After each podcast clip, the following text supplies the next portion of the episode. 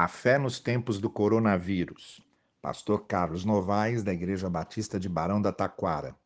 Terça-feira, 16 de junho de 2020.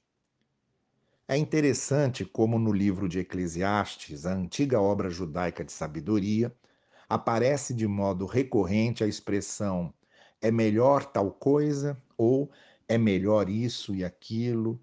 Vou dar alguns exemplos.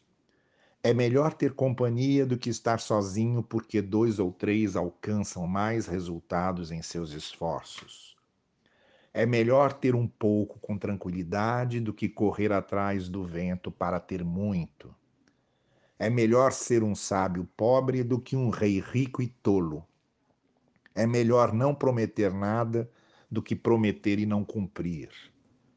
É melhor ouvir a repreensão de um sábio do que o elogio de um tolo, e por aí vai em vários textos de Eclesiastes. O que me chama a atenção nesses textos é a necessidade de mostrar que o melhor é melhor. Porque sabemos que, não raro, o ser humano costuma preferir o pior como se fosse o melhor.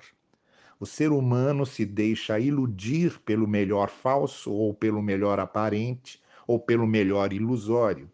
E por causa disso, paga preços doloridos e carrega consigo amargas consequências.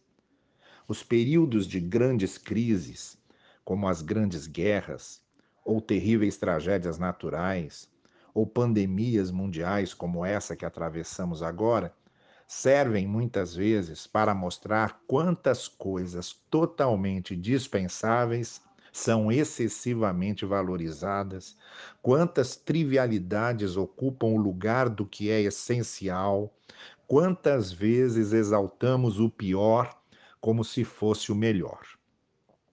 As grandes crises da vida são reveladoras nesse sentido.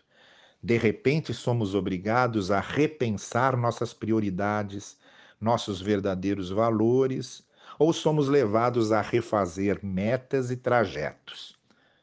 Descobrimos que não basta parecer melhor, mas é preciso ser melhor de fato. Como na fábula, descobrimos que o rei está nu. E principalmente descobrimos que o melhor é sempre melhor. Tenha um dia abençoado debaixo da graça do Senhor e até amanhã.